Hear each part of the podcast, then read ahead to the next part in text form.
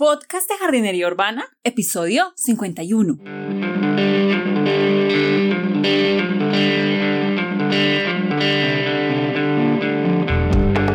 Muy buenos días a todos y bienvenidos al podcast de Jardinería Urbana, un espacio para encontrarnos con las plantas, los jardines, las macetas, los sustratos y demás en la ciudad. Soy Carolina de niaflora.com neeaflora.com. Entonces, bueno, si tienen cualquier comentario, sugerencia, cualquier cosa que me quieran decir, lo pueden dejar en el formulario de contacto que encuentran en niaflora.com slash contactar.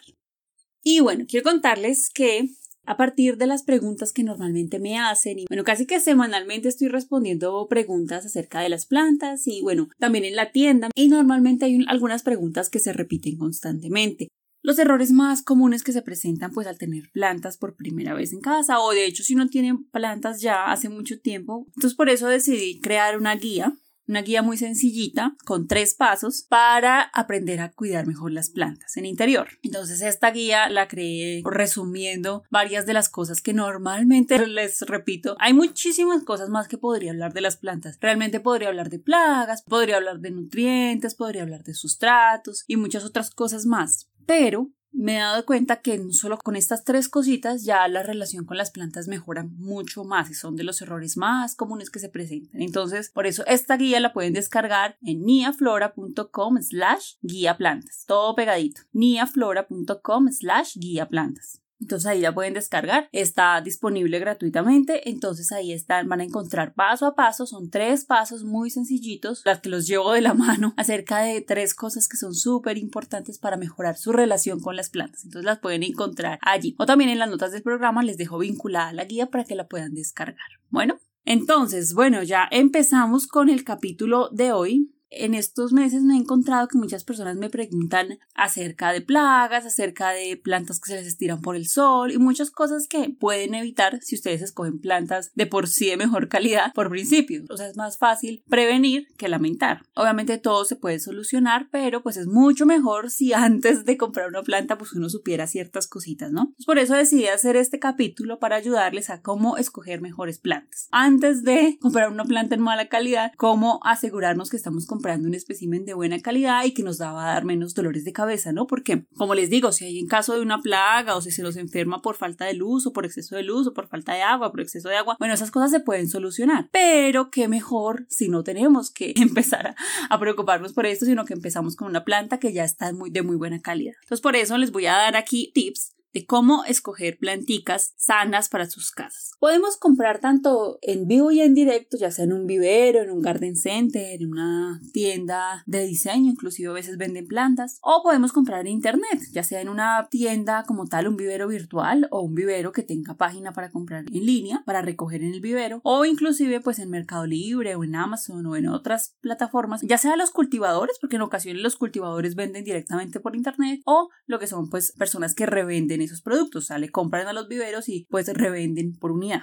Entonces cualquiera de las dos opciones pues se encuentra en el mercado. Entonces, por eso, el primer punto es comprar con buenos proveedores. Entonces, comprar siempre, siempre en tiendas, viveros, garden centers o vendedores de semillas que sean reconocidos. Ustedes pueden ir y mirar muy bien las recomendaciones de otras personas, los comentarios que han hecho otras personas con respecto a esos viveros. Ustedes ya saben que pueden ir a Google y en Google Reviews aparecen los comentarios que han hecho otras personas. O pueden ir a, a su Instagram o a Facebook o a foros también pueden preguntar qué también les ha ido o incluso si conocen a alguien que ha comprado allí, pues ustedes pueden preguntarle directamente qué tal es el proveedor. Así que lo que pueden hacer es pues ya se familiarizan con cierto vendedor que les da material de buena calidad y pues de ahí compran sus planticas. En esos lugares pues vamos a encontrar productos de buena calidad, o sea que normalmente no vienen con plagas, no vienen con enfermedades, están sanitas las plantas y otra cosa que se valora muchísimo es que si son buenos vendedores o conocen sus plantas, te pueden dar un consejo experto de lo que necesites. Muchas veces a mí me llegan con plantas que se las vendieron, pero no les dicen cómo cuidarla ni nada por el estilo. Eso no es bueno. O sea, si la persona que te la vende debería darte los cuidados de cómo se cuida, qué planta es específicamente. Entonces, esto pues te dice si conoce sus planticas y cómo cuidarlas o no. Porque normalmente, a ver, a mí no me gusta mucho comprar, por ejemplo, en almacenes grandes de cadena o algo así, porque normalmente ellos no están especializados en plantas. Entonces, muchas veces tener ese consejo experto de alguien que te ayude a saber cómo se cuidan, pues es más complicado en estos lugares. A veces prefiero muchas veces un vivero de, de barrio en el que la persona conoce sus planticas, o un vivero de pueblo también es buenísimo, o incluso algunos vendedores por internet que te dan indicaciones de cómo cuidarlas. Eso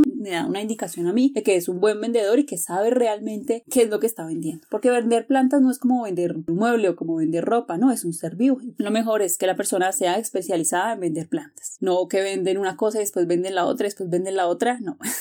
bueno, ¿cómo comprar plantas? Entonces, lo principal es comprar plantas fuertes, que estén robustas, de buen color, bien bonitas, que realmente pues nosotros visualmente la vemos y eso sí está, está sanita, está de buen color, está bien distribuida. Otra cosa bien importante es que tenga un aspecto llenito, o sea, que haya, por ejemplo, hojas a lo largo de todo el tallo, que no se acumulen las hojas solamente al final o solo al principio, porque ahí puede, por ejemplo, haber un problema con la luz, que no haya recibido suficiente luz y que las hojitas estén acumulando solamente en una parte de la planta. Entonces, que esté bien distribuida por todo lado las hojitas, bien, bien, bien distribuida. Eso es un indicativo de que ha recibido una adecuada cantidad de luz para su desarrollo. Otra cosa, revisarle mucho las hojitas que no estén que no estén moteadas, que tengan como pequitas, porque normalmente las pequitas pueden ser daño de un insecto o una falta de nutrientes. O incluso peor, puede ser un hongo. Y un hongo, si se llega a regar por la planta, puede ser letal. Entonces mejor revisar que no esté amarillenta, que no estén moteadas, que no estén larguiluchas, o sea que las hojas no estén alargadas y como pálidas, porque normalmente eso sugiere una falta de luz. Obviamente que no estén marchitas, que no estén dañadas las hojitas. Revísalo en cualquier cosa que no te guste, pues dices, mm, no, mejor escojo otro espécimen que esté en mejor calidad. Y otra cosa importante, inspecciona muy bien para detectar alguna presencia de plagas o enfermedades. Esto se pasa demasiado fácil, como me he dado cuenta. Por ejemplo, muchas personas el año pasado compraron plantas para sus hogares, porque bueno, por este confinamiento y demás, entonces la gente está comprando muchas más plantas. Y a los finales del año pasado y a principios de este año, pues me han llegado muchas dudas acerca de plagas y enfermedades porque sucede que compraron material de muy mala calidad. Eso se nos puede pasar por alto, pero muy fácil. Entonces, lo principal para evitar plagas y enfermedades es prevenirlas, es decir, comprar material que no venga ya con plagas y enfermedades de origen. Así no tenemos que someternos a tanta guerra química con estos visitantes de nuestras plantas. Entonces, entonces, ¿cómo revisar? Bueno, especialmente cuando estemos buscando plagas y enfermedades, revisa no solo por encimita, sino debajo de la hoja, por el embés. La parte de arriba de la hojita es el as y la parte de atrás de la hoja es el embés. Entonces, levantas las hojitas, miras por debajo de la hojita, o sea, por el embés, revisa si hay un polvillo blanco, si hay algo, un polvillo negro. Todo eso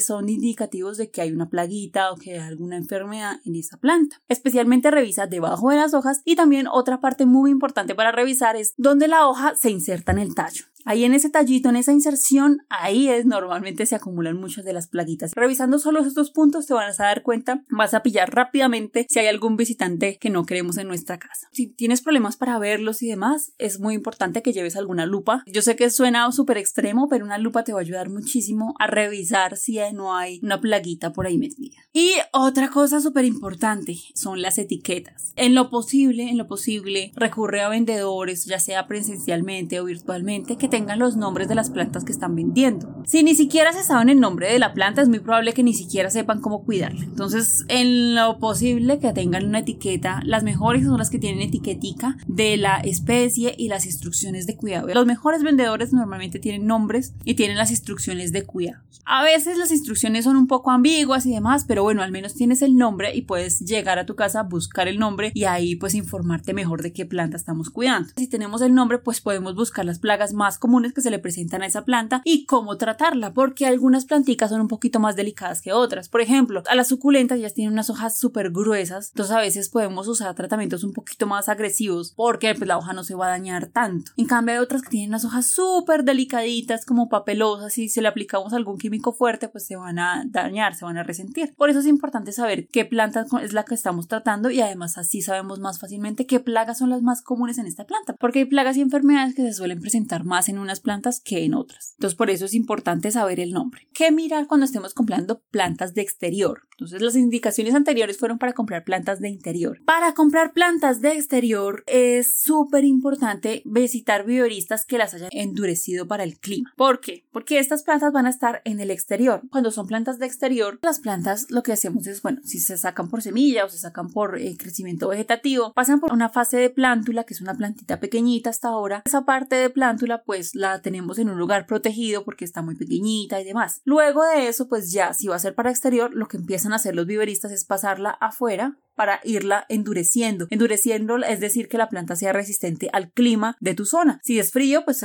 aclimatarla al frío. Si es de calor, pues que el calor no le dé tan fuerte. Entonces por eso la van aclimatando. Por eso es importante comprar plantas que ya hayan sido aclimatizadas o si no, pues vas a tener que hacer tú el proceso en casa y pues eso ya para qué. No, mejor un viverista que ya sepa cómo es el proceso, ya que tenga las plantas acostumbradas al clima de tu zona. Por eso, para plantas de exterior es mejor comprar en viveros locales o viveros que te queden cerca, que ya son plantas que están acostumbradas a tu clima local. Lo que pasa cuando, por ejemplo, somos de clima frío, compramos una planta hermosa, la llevamos a clima cálido, se nos deshidrata. Ella no está endurecida para el clima que tenemos. Lo mismo al contrario, si es una planta de clima cálido, la llevamos a clima frío, tiene que pasar por un endurecimiento para poder resistir esas condiciones. Entonces llega y ¡pum! colapsa. Por eso es importante ya viveristas que sean de la zona y que sepan cómo es el proceso, cómo se comportan esas plantas en tu zona local. Eso es muy importante sobre todo para plantas de exterior, porque ellas sí van a estar sometidas a todas las inclemencias de tu clima local, ya sea extremo frío, extremo calor, granizo, ventiscas, etc, etc. Las plantas de interior de todas maneras uno puede como protegerlas, controlarles ciertas características, pero las plantas de exterior sí van a estar sometidas a la intemperie. ¿Cómo elegir qué plantas comprar? Bueno, esto es súper importante